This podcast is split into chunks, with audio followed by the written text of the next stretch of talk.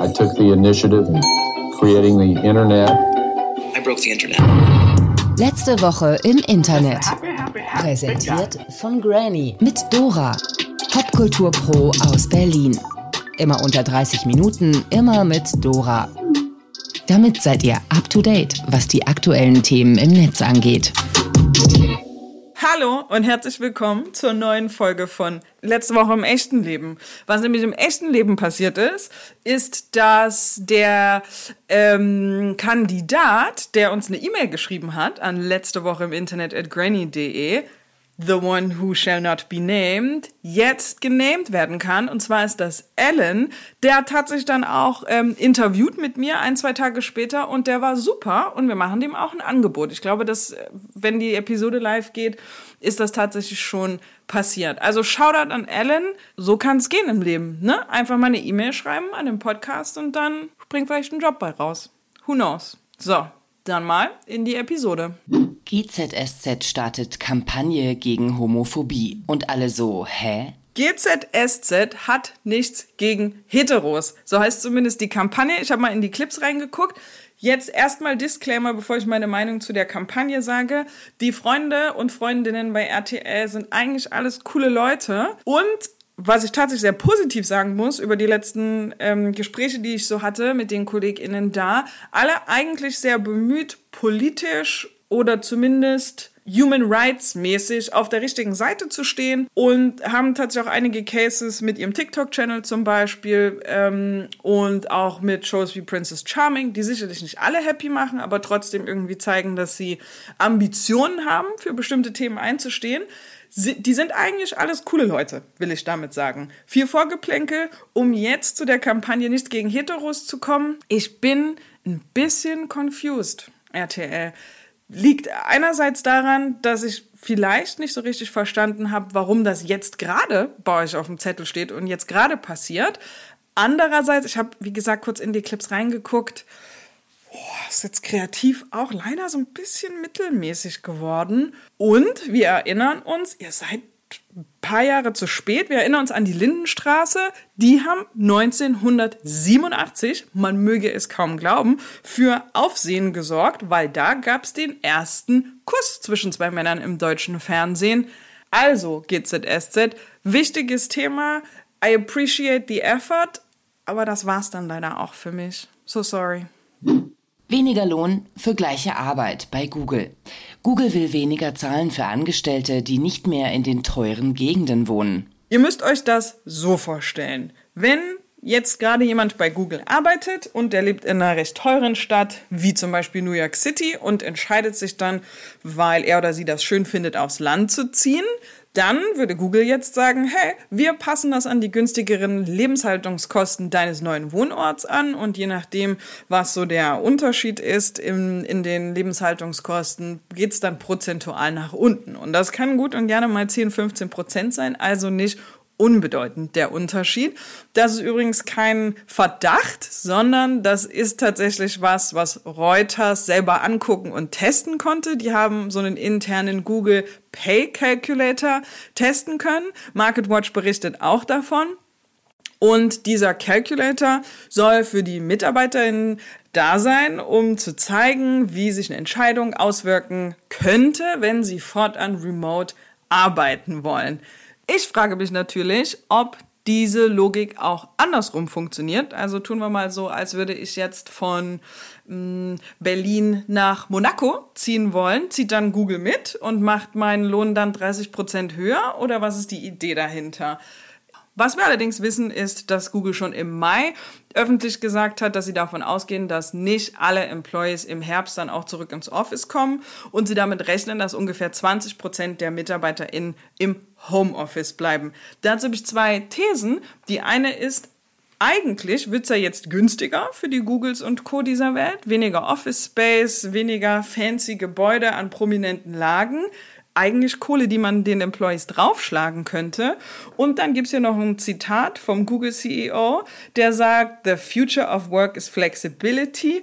Das glaube ich auch. Und deswegen kommt mir diese, dieses Rechenbeispiel oder diese Idee völlig wieder mal unser Wort, zukunftsfeindlich vor. Eigentlich müsste geeignetes und Superstar-Talent überall auf der Welt gleich viel kosten und vielleicht sogar hier und da nicht wegen der Location ein bisschen mehr, sondern wegen den Skills ein bisschen mehr. Ich glaube, der Talentmarkt der Zukunft ist einer, in dem ich alle möglichen Perks bieten muss, weil was haben viele Leute während Corona gelernt? Keiner will mehr einen Job. Alle wollen ganz andere Dinge. Alle wollen Selbstverwirklichung und Freiheit und all diese Sachen. Jetzt auch noch weniger Kohle zu bekommen dafür, dass ich mir vielleicht das Landhaus kaufe, von dem ich immer geträumt habe. Okay, fein, Google, dann suche ich mir halt woanders was.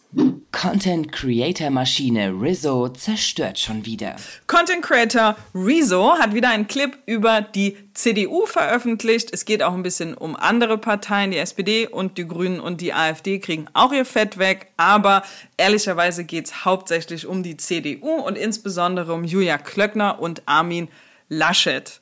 Mich interessieren an dieser Rezo-Sache eigentlich nur ein, zwei Sachen offensichtlich hat er einen fantastischen Job gemacht. Der hat das unglaublich gut recherchiert. Der zeigt auch alle seine Quellen. Man kann da also sich durchklicken und nachlesen, weitere Stories ausgraben. Kudos an Rezo.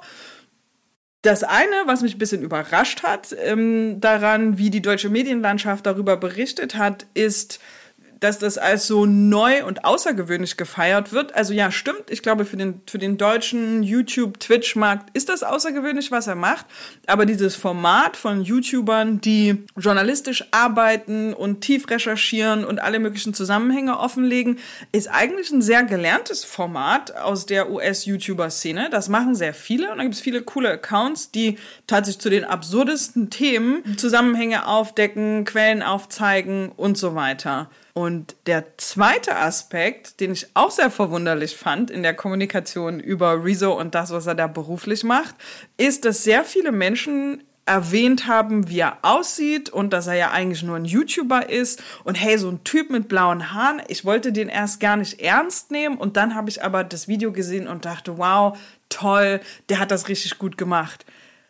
Warum? Ist das die Annahme. Warum zur Hölle, wenn ich jemanden sehe, der blaue Haare hat oder nicht so aussieht wie ein guter, bodenständiger, seriöser Journalist, taucht sofort die Annahme auf, der könnte das weniger gut. Regt mich richtig auf, finde ich fatal. Ich sehe den Zusammenhang wirklich nicht zwischen Look und Kompetenzen. Also, ich würde mir wünschen, dass man über so einen Rezo berichten kann, einfach weil er guten, einen guten journalistischen Job gemacht hat oder weil er ein cooler Content Creator ist und das irgendwie funktioniert, ohne seinen Look zu erwähnen. Das nackte Baby auf dem Nevermind-Cover von Nirvana verklagt alle, die davon profitiert haben, auf 150.000 Dollar. Ich würde an der Stelle mit einem Outing anfangen. Und zwar mag ich Nirvana nicht. Das soll uns jetzt hier aber nicht aufhalten, um die Geschichte zu erzählen. Spencer Eldon ist das nackte Baby auf dem Cover von Nevermind. Also das Nirvana-Album von 1991 und ich glaube, es ist auch eins der prominentesten und am häufigsten nachgestellten und zitierten Cover, Albumcover of all time. Und der heute Mann, der damals das Baby auf dem Cover war, will jetzt von allen noch lebendigen Mitgliedern von Nirvana 150.000 Dollar haben, ähm, weil er sagt, ihr habt von meinem Naked Body profitiert und ähm, spricht tatsächlich sogar äh, von dieser Nacktdarstellung als Kinderpornografie. Er sagt weiterhin, dass seine Eltern damals der Veröffentlichung dieses Fotos niemals schriftlich zugestimmt haben. Die Sache ist so ein bisschen dodgy, weil es auch Geschichten über ihn gibt, in denen er seinen Fame, seine Prominenz durch dieses Foto sogar als Pickup-Line versucht hat oder benutzt hat und zu Girls auf Partys gerne mal gesagt hat, hey, du hast mich schon nackt gesehen und dann revealed hat, dass er das Baby auf dem Nirvana-Cover ist. Weiterhin hat er selber 2016 noch, das war das 25. Jubiläum des Albums, das Albumcover nochmal nachgestellt und sagt sogar in einem Interview mit dem Guardian, dass ihm das absolut Türen geöffnet hat im Leben. Zum Beispiel unter anderem mit dem Street Artist Shepard Fairley, dem Gründer der Marke Obey, zusammenarbeiten durfte deswegen. Deswegen kommt mir das alles so ein bisschen komisch vor. Ist er jetzt ausgebeutetes Kind, das ähm, für Kinderpornografie missbraucht wurde? Oder ist er eigentlich ganz gut bei weggekommen? Außerdem hat der Typ auch ein Nevermind-Tattoo auf der Brust. Also so ganz kaufe ich das nicht mit seinem Vorwurf. Ich glaube, ähm, der Fame ebbt ab und er braucht eine neue Gelegenheit, sich ins Gespräch zu bringen. Nur meine Meinung.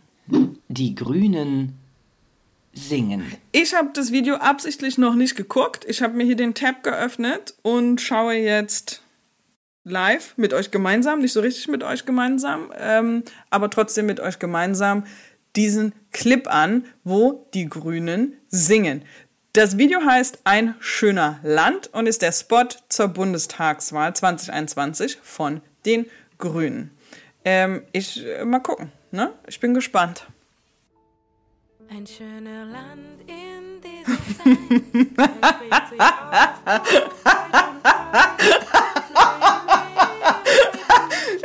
Okay, Moment.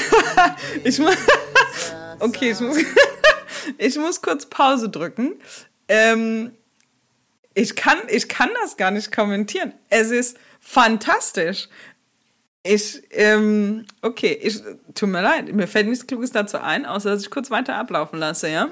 Müssen unsere Erde warm, fürs Leben wird es Also, ne, nur noch mal kurz in Sachen ähm, Quote und Diversity und so. Wir hatten jetzt schon eine tätowierte Dame, die hatte Dreams auf den ähm, Hals tätowiert. Richtig edgy. Und der schwule Pfarrer hat mich auch angesprochen. Kämpfen fürs Klima. Kurzstreckenflieger.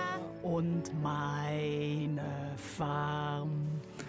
Okay, also, und meine Farm, die ist die beste. Die ist, glaube ich, im Moment bei Sekunde 36 mein Favorite Participant in diesem Wahlwerbespot.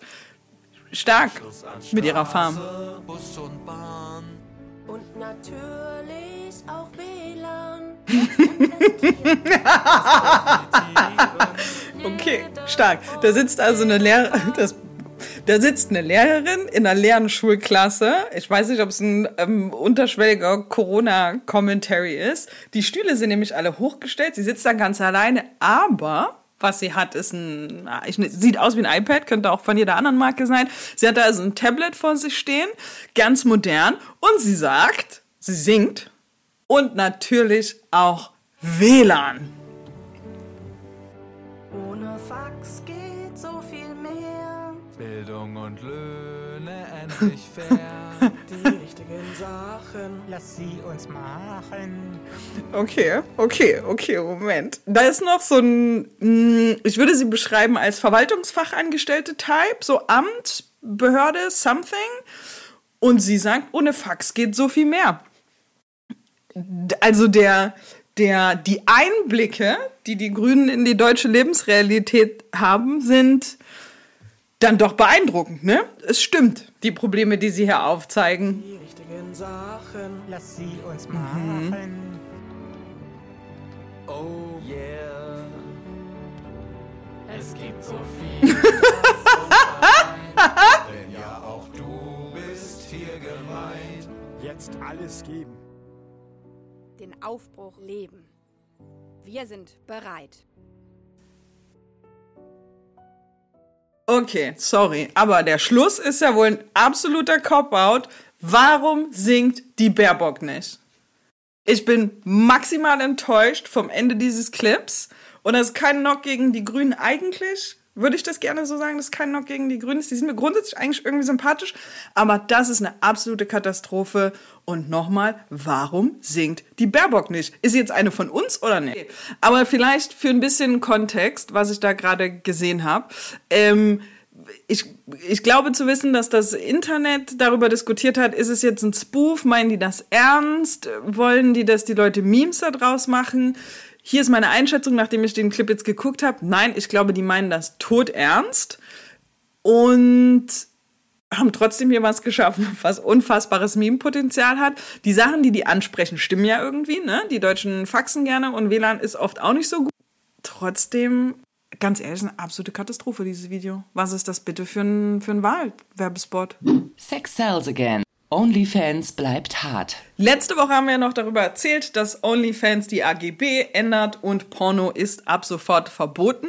Ich glaube, wir waren nicht die Einzigen, die das komisch fanden, weil die für den 1. Oktober geplante Änderung der Nutzungsrichtlinien wird vorerst nicht in Kraft treten. Zitat von OnlyFans ist, wir haben die notwendigen Zusicherungen bekommen, um unsere vielfältige Gemeinschaft von Urheibern aufrechtzuerhalten. Ich stelle mir das also so vor, dass vielleicht irgendjemand bei Mastercard total auf Porn abfährt und gesagt hat, Moment mal, ich wusste nicht, dass ihr das vorhabt. Ich bin dagegen. Bitte macht die AGBs so, wie sie waren und ihr könnt jede Menge Investment von uns haben. Das ist jetzt nur meine Interpretation der Sache. Ich weiß nicht, ob das tatsächlich so passiert ist, aber good for OnlyFans, back to the roots. OnlyFans bleibt wie es ist und hat dazu noch Finanzierung gefunden. Minecraft für mehr Pressefreiheit. Dank Blockchain-Technologie. Yay! Als ich das erste Mal über dieses Thema gelesen habe, wollte ich direkt abblocken und sagen, nee, nee, nee, das ist mir zu nerdy, das interessiert mich alles nicht, bis ich verstanden habe, was hier Cooles passiert und ich hoffe, ihr kommt mit auf die Reise. Die NGO Reporter ohne Grenzen hat eine frei downloadbare und frei über öffentliche Server spielbare Map für Minecraft entwickelt. Also bear with me, bei Minecraft können alle Spieler bestimmte Maps entwickeln, auf denen man dann gemeinsam spielt. Und was auf dieser Map zu finden ist, sind Texte und Artikel, die da plötzlich lesbar sind, die eigentlich in Ländern wie Ägypten oder Russland oder Mexiko verboten und zensiert sind. Heißt also, in Ländern, in denen man zumindest Access auf einen Minecraft-Server hat und Minecraft spielen kann, finden Menschen jetzt eine Bibliothek, die quasi aus kleinen Legosteinen nachgebaut ist, auf ihrer Minecraft-Karte, wo sie dann Content konsumieren können, zu dem sie eigentlich in ihren Heimatländern keinen Zugriff haben. Was noch besonders ist an diesen Minecraft-Maps, die auf dem Minecraft-Server liegen, ist, dass das Ganze über die Blockchain, ihr wisst, Bitcoin und so, funktioniert ähnlich, ähm, dezentralisiert gespeichert ist. Das heißt, ein Einzelner kann jetzt hier nicht einfach den Schalter umlegen und die Infos sind weg. Die Sache bleibt für alle zugänglich im Netz. Das sind Momente, in denen ich das Internet über alle Maßen liebe. Was für ein cooles Projekt. Good News der Woche. Donda ist da. Das Album, von dem wir gedacht haben, es kommt nie, ist officially live und man kann es hören, aber ich habe erst ungefähr so 30 Minuten davon gehört. Mehr Zeit hatte ich noch nicht. Wir machen den Review dann in der nächsten Episode. Oder auch nicht. Mal gucken. Das war die aktuelle Folge von letzte Woche im Internet. Wir haben gesprochen über GZSZ, über Google und weniger Lohn für weniger teure Gegenden. Wir haben gesprochen über Rezo. Die singenden Grünen haben wir uns angeschaut. Wir wissen, OnlyFans bleibt hart. Und Shoutout an Minecraft für mehr Pressefreiheit. Dann damit, wie immer, Themenrequests und Feedback gerne an letzte Woche im Internet at granny.de. Sei wie Ellen, schick uns Vorschläge und bewirb dich gerne um einen der offenen Jobs, die wir gerade haben. Und was uns auch total hilft, ist, wenn ihr den Podcast bewertet bei Apple Podcasts. Das ist richtig cool und richtig gut für uns. Das war letzte Woche im Internet. Was diese Woche im Internet passiert ist, hört ihr dann am nächsten Mittwoch. Wenn es euch gefallen hat, dann abonniert den Podcast und wie immer, seid lieb zueinander, vor allen Dingen im Internet.